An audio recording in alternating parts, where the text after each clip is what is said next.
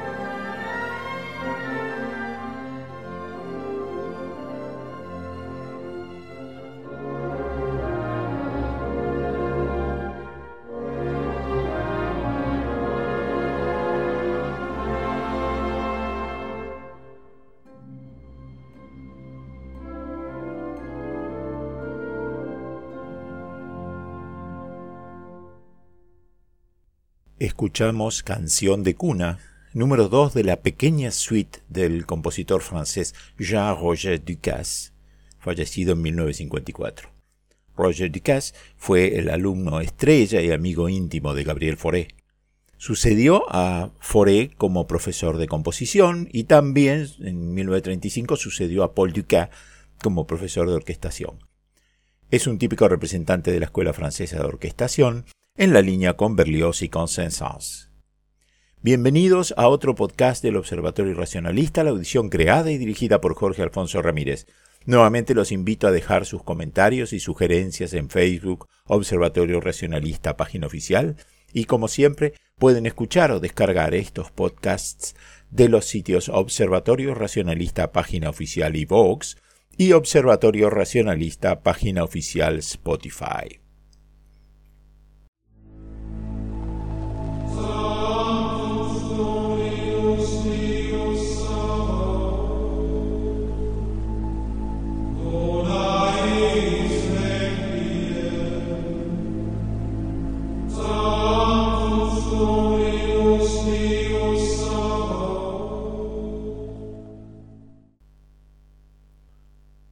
Hoy vamos a tener un podcast más religioso que nunca. Vamos a llevar la luz a nuestros hermanos oyentes. Lo que ha ocurrido es que días pasados, en una audición de televisión, un comunicador cristiano dijo que Jesucristo había venido para terminar con la esclavitud. Y ese error lo repiten muchos hermanos cristianos pero lo cierto es que no hay una sola palabra de condena de la esclavitud en todo el Antiguo y el Nuevo Testamento. Y muchos hermanos creyentes no saben que, más todavía, la esclavitud coincide perfectamente con las leyes divinas, ha sido aprobada, impulsada y quizá recomendada por el Dios de las Escrituras y por sus representantes. Y en consecuencia, no puede ser siempre algo malo. La mayoría de los teólogos, hasta finales del siglo XVII, sostenían que la Biblia aprobaba la esclavitud. Es el punto de vista de Clemente de Alejandría, Orígenes, Agustín, Crisóstomo, Tomás de Aquino, Lutero, Calvino y muchos otros. Pero fue en los siglos XVIII y XIX, en especial en el sur de Estados Unidos, donde los teólogos desarrollaron los mejores argumentos bíblicos en favor de la esclavitud. A lo largo del debate con otros cristianos, esos teólogos y exégetas conservadores de la época, padres del evangelismo del siglo XX y revitalizadores de la idea de que cada letra de la Biblia es perfecta y sin errores, esos teólogos y exégetas refinaron sus argumentos hasta el punto de que hacia fines del siglo XIX, los abolicionistas, los antiesclavistas, los emancipadores, se rindieron y dejaron de apelar a la Biblia para justificar su deseo de liberar a los esclavos. Nosotros sabemos que la palabra de Dios no puede estar equivocada ni ser mentira, así que hoy vamos a reivindicar la institución de la esclavitud, que es reivindicar la propia legislación del cielo mismo. Vamos a demostrar que la Biblia respalda sin ambigüedades tanto la institución como la práctica de la esclavitud. Y los religiosos, la gente religiosa, ha de obedecer cada palabra de la Escritura. La palabra de Dios debe ser nuestro estándar, no esas ideas modernas de igualdad, justicia social o derechos personales. Los abolicionistas insisten en que la esclavitud siempre fue y es moralmente incorrecta.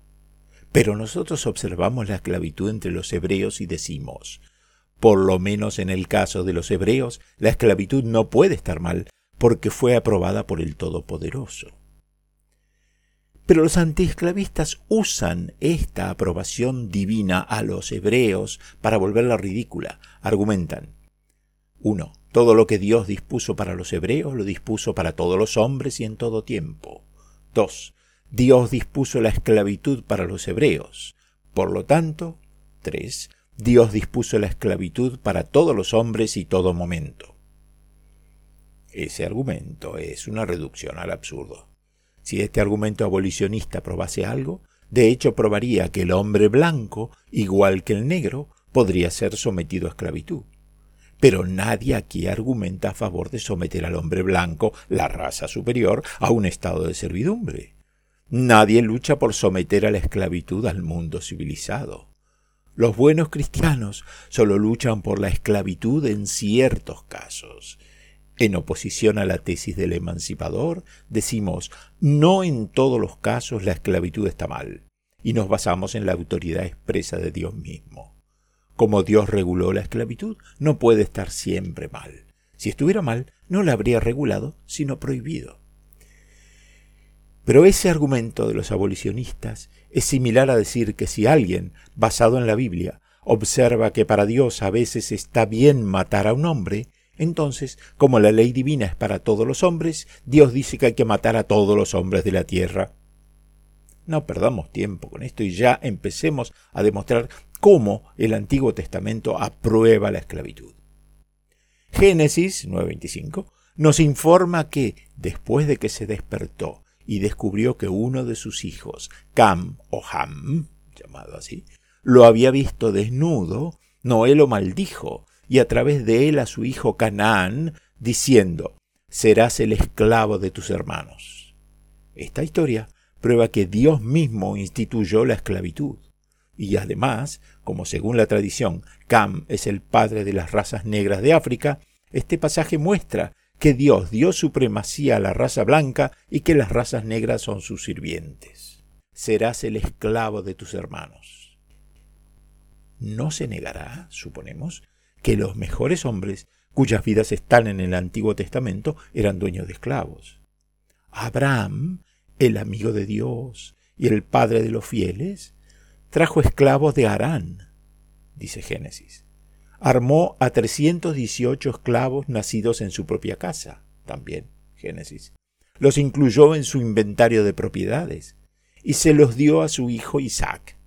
Es más, la escritura dice que Dios bendijo a Abraham multiplicando sus esclavos. Llegó a tener más de mil.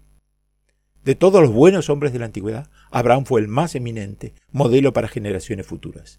¿Cómo entonces podríamos condenar a otros dueños de esclavos por ser iguales al patriarca Abraham?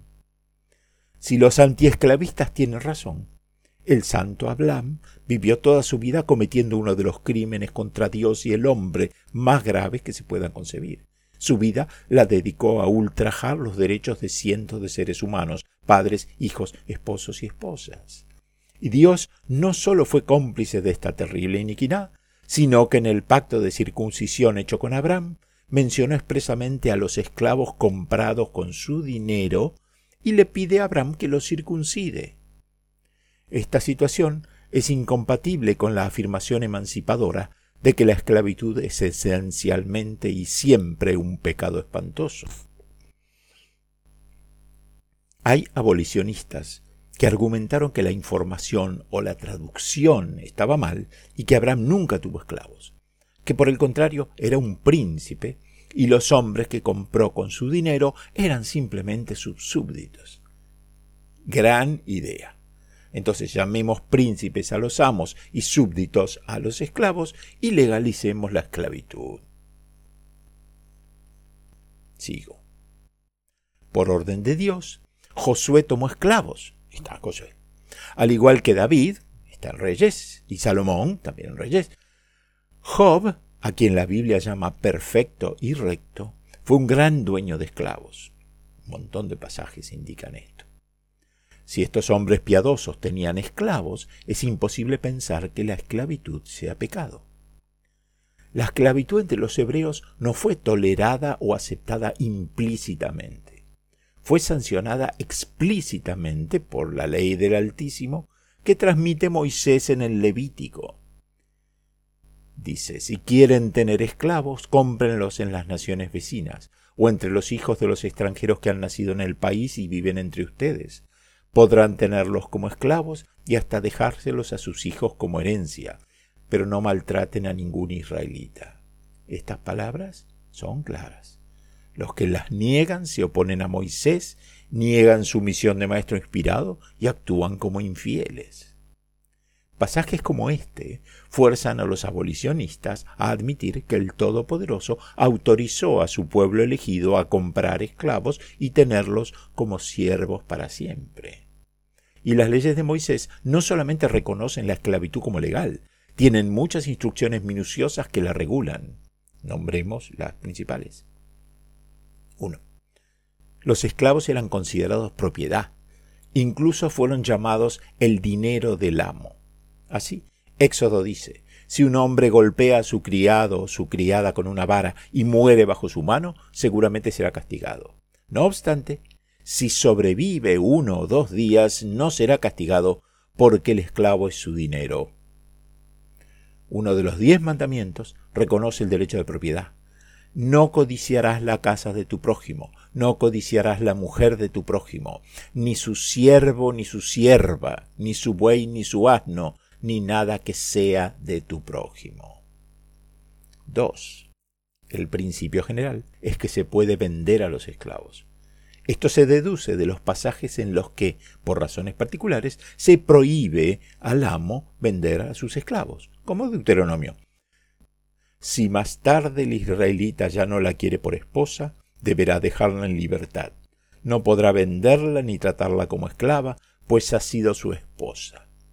Traducido más claro, este pasaje es, no harás mercadería de ella porque la has humillado, o sea, has tenido sexo. Y todavía más explícito está en Éxodo. Si alguien vende a su hija como esclava, debe tener en cuenta que ella no saldrá libre como los esclavos varones.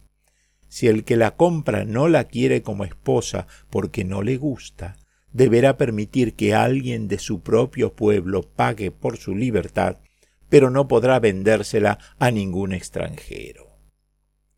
3. Esta esclavitud era hereditaria y perpetua. A los de naciones vecinas o a los hijos de extranjeros podrás tenerlos como esclavos para siempre y hasta dejárselos a tus hijos como herencia, dice Levítico. Incluso el siervo hebreo podría, por su propio consentimiento, convertirse en ciertos casos en esclavo de por vida. Dice, cuando compren un esclavo israelita, solo podrán obligarlo a trabajar durante seis años. El séptimo año el esclavo quedará libre sin dar nada a cambio. Si cuando fue comprado venía solo, se irá solo. Si venía con esposa, se irá con ella.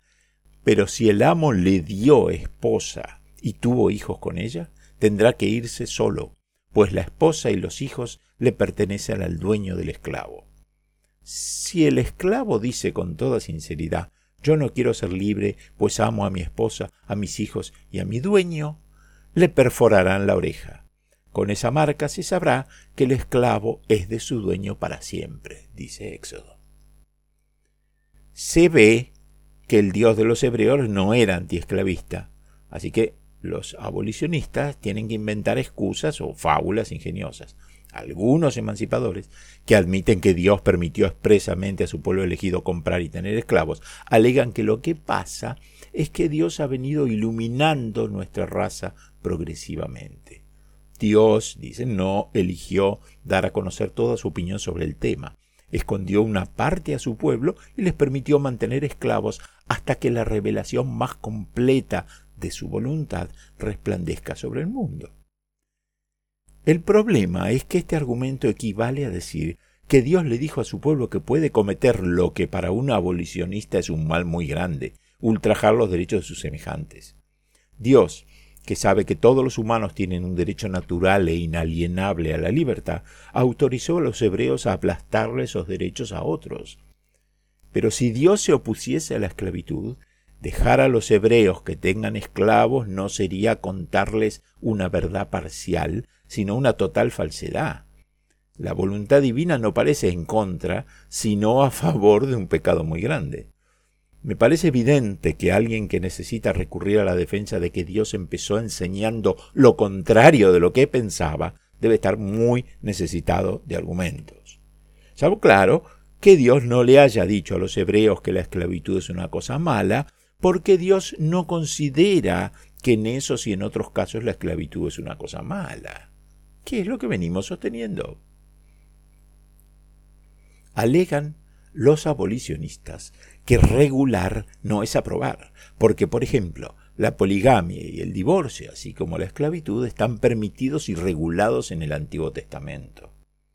Eso es cierto, pero prueba con respecto a la poligamia y el divorcio exactamente lo que prueba con respecto a la esclavitud, es decir, que ni la poligamia ni el divorcio son en sí mismos pecaminosos, que ninguno es siempre y en todas partes un pecado o un crimen poligamia y divorcio están prohibidos en el Nuevo Testamento, no porque sean incorrectos, sino porque son incompatibles con los mejores intereses de las sociedades cristianas. Si la poligamia y el divorcio hubieran sido malos en sí mismos, jamás un Dios santo los habría permitido, ¿verdad?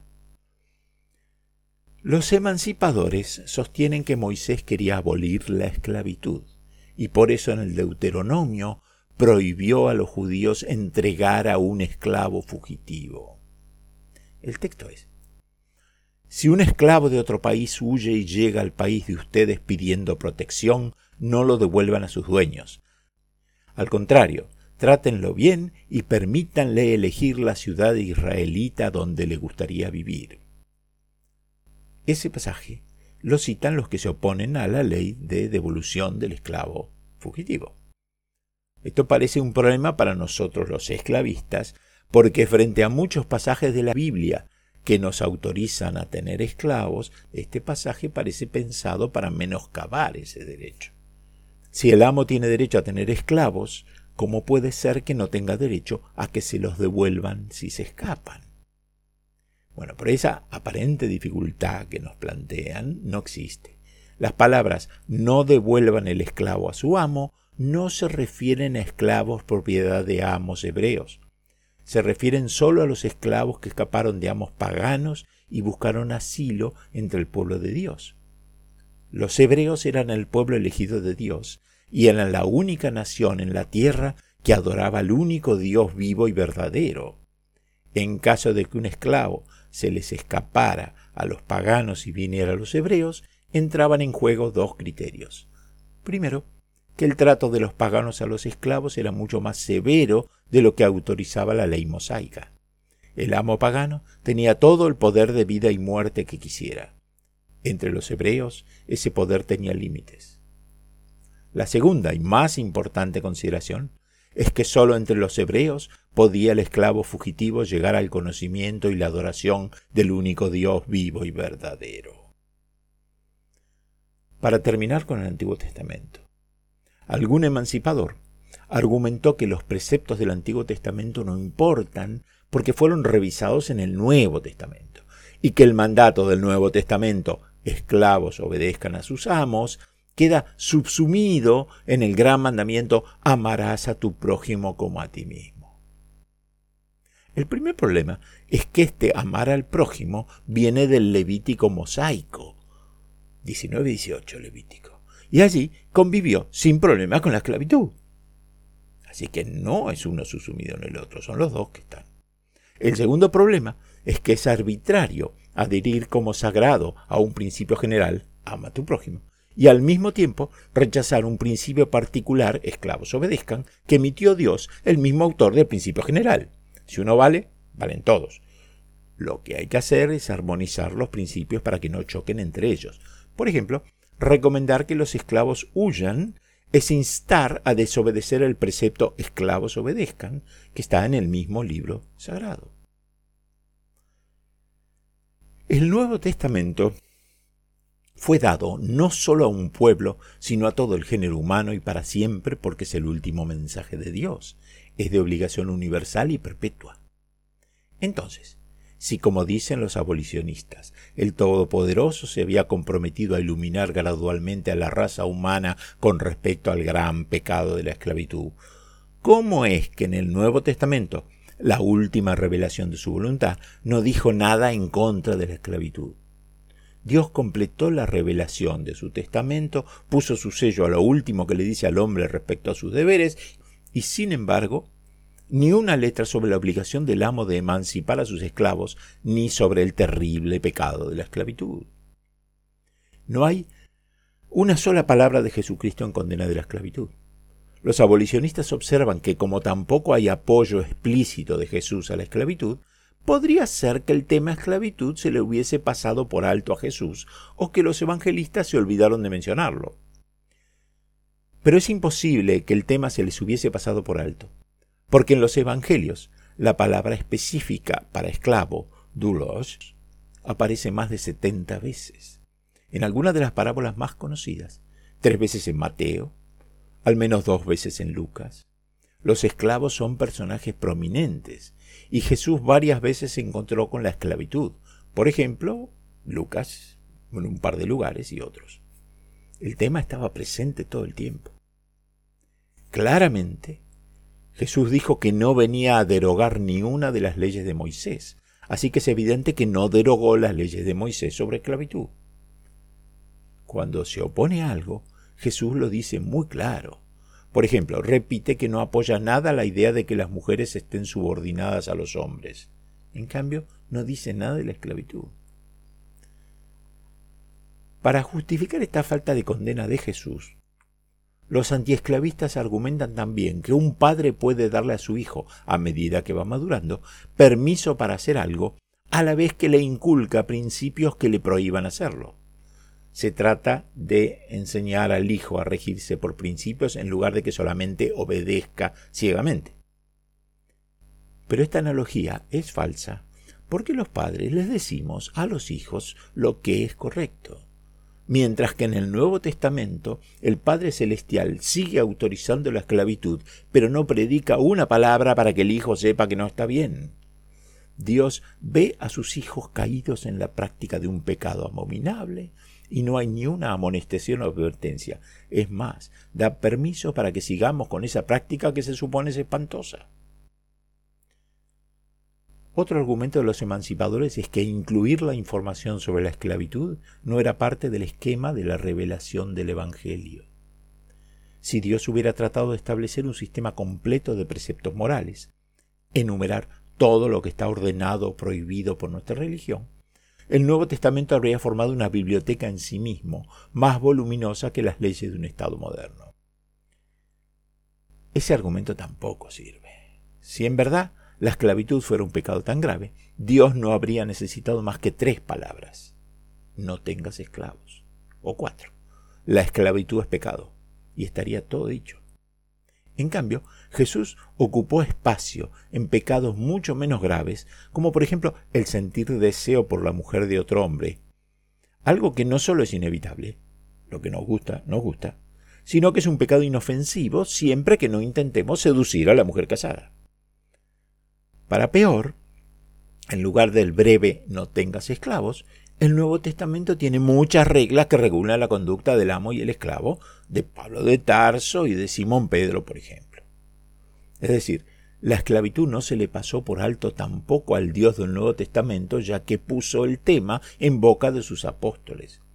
Jesús nunca puede olvidarse de nada.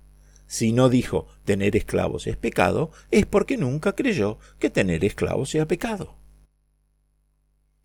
Un tercer argumento para explicar el silencio, la falta de la norma que diga no tendrás esclavos, es la supuesta facilidad con la que se pueden eludir los preceptos.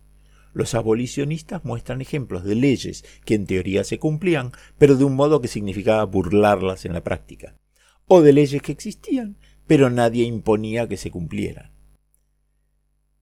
Les decimos a los antiesclavistas que eso es cierto solo en parte porque si todas las leyes fueran burladas, la sociedad se derrumbaría. Muchos infractores y delincuentes fueron y son condenados. Si la esclavitud fuera un pecado, decirlo expresamente haría más difícil tener esclavos. Y si creyéramos que el principio imaginario no tendrás esclavos puede ser violado, también el principio que lo sustenta, amarás a tu prójimo como a ti mismo, podría ser violado. Pero evidentemente Jesucristo no lo creía porque expresamente promulgó ama a tu prójimo. Un tercer argumento antiesclavista sobre el silencio del Nuevo Testamento es que si se hubiese dicho claramente que la esclavitud es un pecado, la gente podría esperar que todas las conductas condenables fuesen detalladas una por una, y que la falta de alguna fuese mal entendida como que no es condenable argumentan que si nombrase la esclavitud, Jesucristo habría tenido que repetir una por una todas las seiscientos y pico de normas del Antiguo Testamento para ratificar que cada una de ellas seguía vigente. Este argumento olvida que la idolatría, la poligamia y el divorcio ya están cada una señaladas y prohibidas en el Nuevo Testamento. Solamente la esclavitud se pasa por alto en silencio. Así que, agarrándonos del argumento de los propios emancipadores, podemos interpretar que la prohibición de la esclavitud no fue mencionada porque la esclavitud no es condenable. Pareciera que la Biblia dice que somos todos iguales cuando se señala que todos estamos hechos a imagen de Dios. Esto está en Génesis, por supuesto. Y que Pablo dice que en Cristo no hay esclavo ni libre, ¿eh? Corintios, todos bautizados en un cuerpo, siervos y libres. La carta a los Gálatas dice, no hay siervo ni libre, no hay varón ni hembra, porque todos son uno en Cristo. La carta a los Colosenses dice, no hay griego ni judío, circuncisión ni incircuncisión, siervo ni libre, mas Cristo es el todo. Pero esto no tiene nada que ver con la esclavitud. Los pasajes se refieren a igualdad espiritual. Significan que Cristo no distingue entre esclavos y amos. No significa que no existan esclavos y amos en este mundo, del mismo modo que es inevitable que haya hombres y mujeres, griegos o judíos, circuncidados e incircuncisos. Nadie puede sostener que estas normas estaban proponiendo que dejara de haber hombres y mujeres, o que dejara de haber circuncidados y circuncisos, o que dejara de haber algunos que son griegos y otros que son judíos. Así que todo esto fue respetado como tal. Pero, le agrego el comentario, Jesús no hace diferencia. Si al abolicionista le cuesta refutar que el silencio de la escritura demuestra que no condena la esclavitud, todavía es más difícil explicar los preceptos y mandatos expresos. La carta a los colosenses, Pablo por supuesto, dice, siervos obedezcan a sus amos. Es uno de los preceptos más explícitos del Nuevo Testamento. Los antiesclavistas dicen que el precepto esclavos obedezcan existe para generalizar el deber de los hombres no hacia otros hombres, sino con Dios. El problema es que al asimilar la obligación del esclavo con la obligación del cristiano hacia Dios, la obligación del esclavo de obedecer a su amo queda colocada en un plano más elevado, más sagrado, más inexpugnable paralela a la obligación de los hombres hacia Dios. Es un argumento en contra. Todo derecho implica una obligación y toda obligación implica un derecho correspondiente. Por tanto, así como el esclavo por la ley divina, que lo dice claramente y muchas veces, tiene la obligación de obedecer al amo, el amo, por la misma ley, tiene derecho a esa obediencia. O sea que el amo no es malvado ni pecador porque reclama del esclavo lo que Dios mismo ordena al esclavo que rinda. El precepto siervos obedezcan no es un mandato aislado del Nuevo Testamento. Está rodeado de otros mandatos igualmente inequívocos. Así, en Éfeso 6:5, esclavos y esclavas, obedezcan a los que aquí en la tierra son sus amos, con respeto, sinceridad y de buena gana, como si estuvieran sirviendo a Cristo mismo. En la primera epístola de Pablo a Timoteo dice, los miembros de la iglesia que sean esclavos deben respetar en todo a sus amos, para que nadie hable mal de Dios ni de las enseñanzas cristianas. Así también, en Tito 2.9.10 leemos, a los miembros de la iglesia que son esclavos, diles que obedezcan siempre a sus amos y que sean amables y no discutan nada. Y en 1 Pedro 2.18 dice, a los esclavos y a las esclavas les mando que obedezcan a sus amos y que los respeten, pero no solo a los que son buenos y comprensivos, sino también a los que son malos. Como ven, los antiesclavistas no están en guerra con los dueños de esclavos, sino con la palabra de Dios. No olvidemos lo que Dios dice en 1 Timoteo 6.2 respecto de los que aconsejan a los esclavos que desobedezcan a sus amos o huyan de la esclavitud. Los que tengan amos cristianos no deben dejar de obedecerlos solo porque ambos son cristianos. Al contrario, deben hacer bien su trabajo y aún mejor, pues lo están haciendo para alguien a quien aprecian y que también confía en Dios. Dejemos que los siervos consideren a sus propios amos dignos de todo honor y háganle servicio, dice Pablo. Los emancipadores que aceptan que estos pasajes son inequívocos argumentan que enseñan paciencia, mansedumbre, fidelidad y caridad, deberes que son obligatorios para los cristianos hacia todos los hombres, incluso los enemigos, y por supuesto hacia sus amos. Eso es verdad. Pero esto es todo. Paciencia, mansedumbre, fidelidad, caridad son deberes de todos los hombres. Pero ¿qué pasó con la palabra obediencia, que ocupa el lugar más prominente en las enseñanzas de Pablo? Y esta palabra obediencia es muy inconveniente para el abolicionista, porque los cristianos no están obligados a obedecer a todos los hombres. Los esclavos están obligados a obedecer a sus propios amos. Es precisamente sobre este mandato de obediencia donde gira todo el argumento. Así que no podemos argumentar como si no se requiriera de los esclavos nada más de lo que se refiere de todos los otros cristianos. Algunos antiesclavistas cuestionan la epístola de San Pablo a Filemón, que era un dueño de esclavos. Pablo lo llama amado y colaborador nuestro, y sigue diciendo, Filemón, siempre doy gracias a mi Dios al acordarme de ti en mis oraciones. Oyendo tu caridad, y la fe que tienes en el Señor Jesús y para con todos los santos. Tú confías en el Señor lo mismo que nosotros. Hermano Filemón, estoy muy contento de saber que amas mucho a los demás, pues tú has consolado y animado a todos los que pertenecen al pueblo de Dios. Si es llamado así por Pablo, esto indica que un cristiano puede tener esclavos sin ser un criminal o un pecador. En esta carta, Pablo le pide a Filemón que reciba bien a Onésimo, que para él es como un hijo.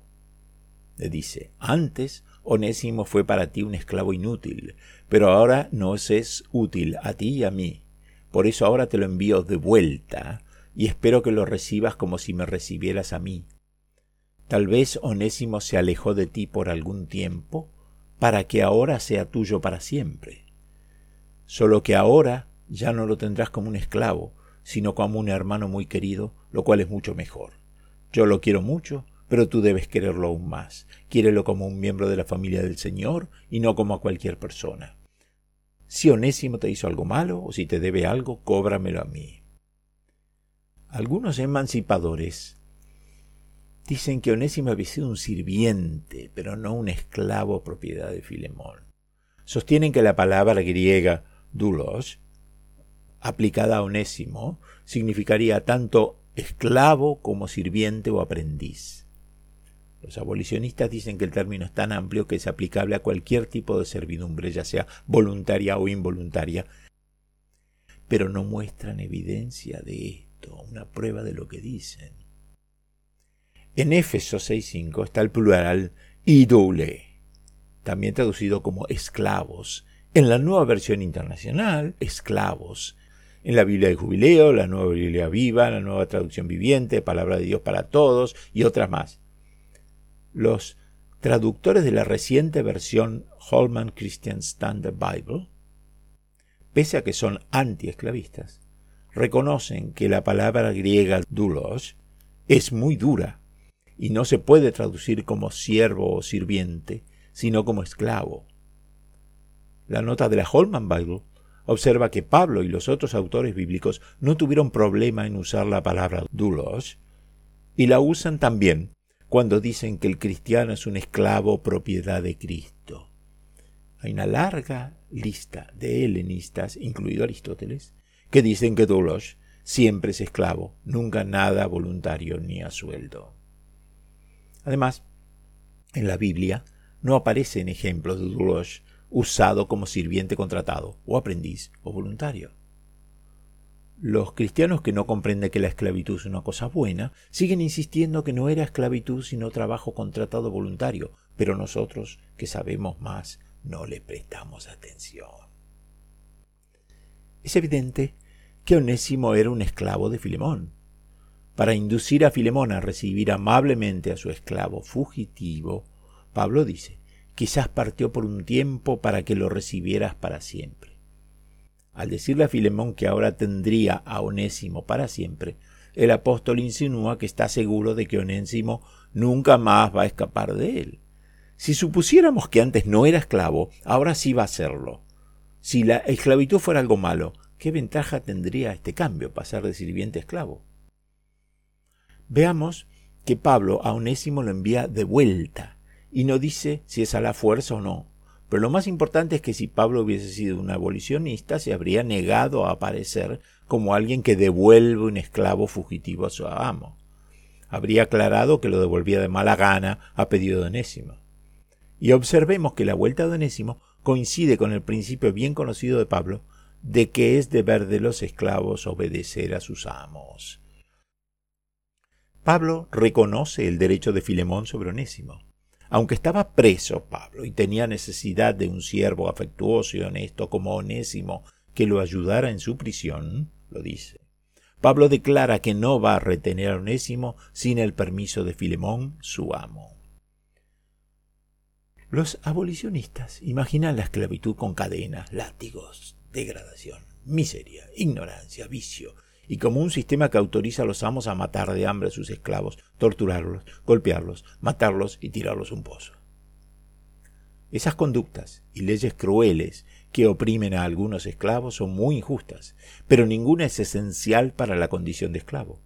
Pueden existir sin que la esclavitud en sí misma sea un crimen.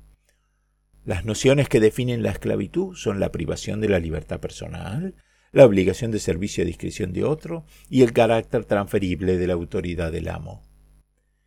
Nadie niega que la Biblia condena toda injusticia, crueldad, opresión, violencia y las leyes que autorizan estos delitos. Pero de ahí concluimos que los escritores sagrados no consideraban la esclavitud como un pecado en sí mismo, porque si bien condenaban todo trato injusto o cruel, no condenaron la esclavitud. Notemos un pasaje más de la Escritura.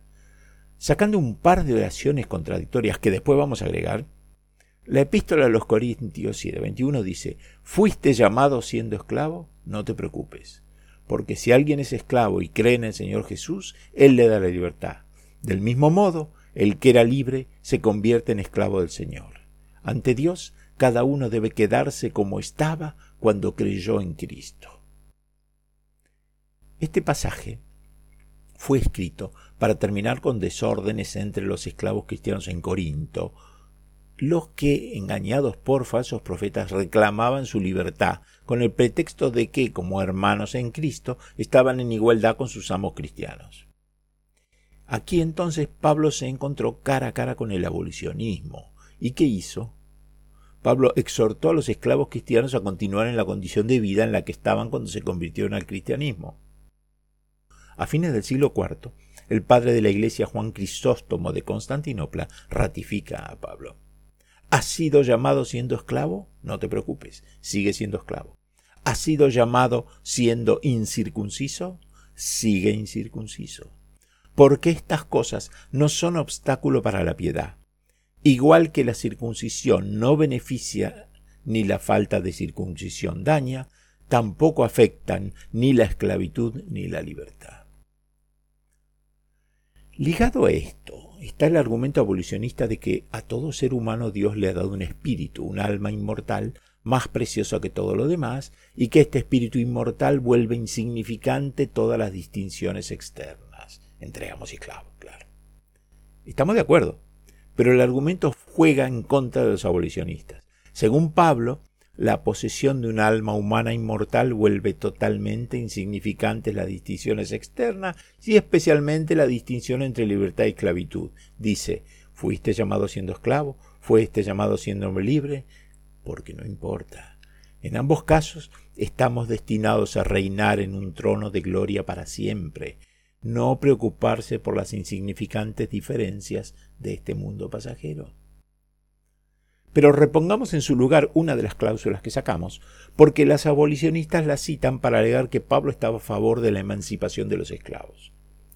Con el agregado sería, fuiste llamado siendo esclavo, no te preocupes. Esto está en línea con lo que Pablo enseña, que cada uno siga en su condición. Pero el texto griego sigue literalmente con este agregado. Pero incluso si puedes ser libre, mejor haz uso de eso. Casi todas las traducciones de hoy interpretan esto como si puede ser libre, se libre, o si puede ser libre, aprovecha la oportunidad. Pero no está claro. Dice, haz uso de eso. ¿Qué es lo que llama eso? Los comentaristas helenófonos de los primeros tiempos, y muchos aún ahora, dicen que eso se refiere a douleia, es decir, esclavitud, servidumbre. Así que lo que Pablo dice es, aun si pudieras ser libre, aprovecha tu esclavitud. Esta última interpretación es la única que no choca con el resto de lo que Pablo dice en este párrafo, que todo hombre permanezca en su status quo. Especialistas en Pablo restauraron la continuidad de su lógica y traducen como no, aunque tengas poder para ganar tu libertad, busca más bien estar contento. Esta traducción hace que la doctrina de Pablo sea perfectamente coherente consigo misma. Pablo no menos de tres veces exhorta a cada hombre a seguir en la condición en que la providencia lo puso. Y esta regla, dice Pablo, la ordeno en todas las iglesias. No olvidemos que Pablo y muchos otros creían que el fin del mundo iba a llegar como máximo 40 años después de la muerte de Jesús. Así que no tenía sentido tratar de liberarse de una esclavitud que de todos modos estaba por terminar. La interpretación moderna, si puede ser libre, trata de ser libre, es políticamente correcta, es la de los cristianos abolicionistas, pero contraviene todo el resto de Pablo. Este párrafo de la primera carta a los Corintios termina con las palabras, no sean esclavos de los hombres, y con eso los abolicionistas enseñan que los esclavos no deben someterse a la autoridad de sus amos, no deben seguir como esclavos. Pero esta frase, para variar, ha sido sacada de contexto. Algunos especialistas explican que las palabras no sean esclavos de los hombres advierten a los corintios contra su adhesión servil a los líderes revoltosos. Otro dice que los mejores comentaristas están de acuerdo que deben tomarse en sentido figurado, en el sentido de no ser seguidores ciegos de los hombres conforme a sus opiniones. Entre los que piensan de ese modo está el famoso Hugo Grocio, pero hay muchos más. No puede ser esta frase una exhortación a los esclavos a que rompan sus, sus cadenas, a menos que Pablo fuese capaz de enseñar en el mismo párrafo dos doctrinas diametralmente opuestas. Una interpretación correcta sale de leer los versos anteriores y posteriores. Y el total resulta en esto. Si alguien es esclavo y cree en el Señor Jesús, Él le dará la libertad. Del mismo modo, el que era libre se convierte en esclavo del Señor. Cuando Dios nos hizo libres por medio de la muerte de Cristo, pagó un precio muy alto. Por eso no debemos hacernos esclavos de nadie. Ante Dios, cada uno debe seguir como estaba cuando creyó en Cristo. Pero para mí, el texto más fuerte a favor de la esclavitud es 1 Timoteo 6, 1, 3. 1 Timoteo 6, 1, 3, donde se le dice a los esclavos que acepten su estatus y obedezcan a sus amos, porque esto es ordenado por nuestro Señor Jesucristo. Si viene de Jesucristo no hay nada que discutir. Bueno. No me gusta caer en falacias de autoridad, pero para terminar veamos algunas opiniones. La publicación Princeton Review de la Universidad de Princeton dice, la masa de la gente piadosa y pensante de este país no son abolicionistas ni defensores de la esclavitud. Están donde siempre han estado, sobre el amplio fundamento bíblico, manteniendo la obligación de todos los hombres en sus diversos lugares y relaciones de actuar según la ley del amor y promover el bienestar espiritual y temporal de los demás por todos los medios a su alcance. Se mantienen al margen de los abolicionistas por diversas razones. Sigue. En primer lugar, desaprueban sus principios. Esa secta dice que la tenencia de esclavos es siempre un pecado y por lo tanto bajo cualquier circunstancia debe abandonarse inmediatamente. Como nada puede ser más claro que el hecho de que los esclavistas fueron admitidos en la Iglesia cristiana por los apóstoles inspirados, los defensores de esta doctrina están en colisión directa con las Escrituras. Esto lleva a uno de los males más peligrosos, a saber, un desprecio de la autoridad de la palabra de Dios, el establecimiento de un estándar diferente y más alto de verdad y deber, y una orgullosa y confiada apropiación de las escrituras para satisfacer sus propios propósitos. La historia de la interpretación sigue no trae ejemplos de perversiones del texto sagrado más deliberadas y violentas que las que están en los escritos de los abolicionistas. Parecen considerarse a sí mismos por encima de las escrituras, y cuando se ponen por encima de la ley de Dios, no es de sorprender que ignoren las leyes de los hombres. Manifestaciones significativas del resultado de esta disposición a considerar la propia luz como una guía más segura que la palabra de Dios son visibles en las opiniones anárquicas sobre los gobiernos humanos, civiles y eclesiásticos y sobre los derechos de las mujeres que han encontrado defensores adecuados en las publicaciones de abolición. Que se cumplan estos principios y se acabe toda subordinación social, toda seguridad de vida y propiedad, toda garantía de virtud pública o doméstica. El predicador presbiteriano James Thornwell dijo, Nuestra política es empujar el argumento bíblico a favor de la esclavitud continuamente, empujar al abolicionismo contra la pared, obligarlo a asumir una posición anticristiana. Thornwell también concluyó que Dios mismo ordenó a la sociedad colocar amos y sirvientes, cada uno en sus respectivas esferas. Como este orden viene de Dios, no se puede pensar en injusticia. El esclavo ha sido asignado una posición particular en este mundo por el Todopoderoso. El reverendo Charles Hodge escribió, si el curso actual de los abolicionistas es correcto, entonces el curso de Cristo y los apóstoles fue incorrecto. Llamar a la esclavitud pecaminosa es una acusación directa contra la palabra de Dios. El sínodo presbiteriano de Virginia Occidental dijo que la abolición es un dogma contrario a algunas de las declaraciones más claras de la palabra de Dios.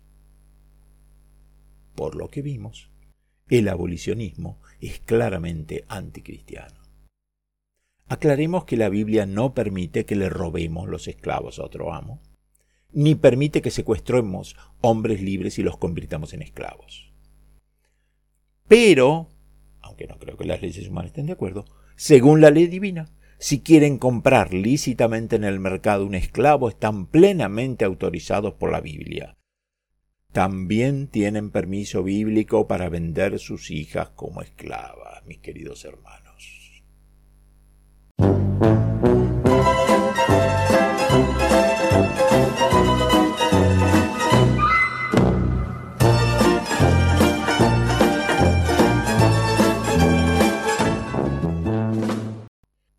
Bueno, hemos pasado por este ejercicio de pensar al revés, que espero haya resultado alucinante, y como ya no pueden quedar dudas de lo que dice la Biblia, presento a los oyentes un dilema de cierre. Si creen que la Biblia es siempre perfecta, entonces la esclavitud es una cosa buena. Si creen que la esclavitud está mal, entonces deben aceptar que la Biblia está muy equivocada. A los fundamentalistas les digo, si estamos de acuerdo en que convertir a otra persona en esclavo o tener un esclavo sería un pecado, entonces aquí tendríamos un ejemplo donde seguir la Biblia literalmente podría inducir a error. Si esto es así en este caso, quizás también pueda hacerlo en otros temas, ¿verdad?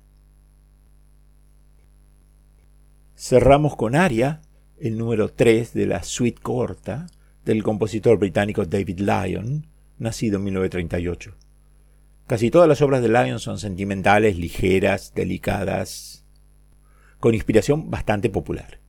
Es una de las piezas que le gustan a Jorge, así que aquí va y nos encontramos el próximo sábado.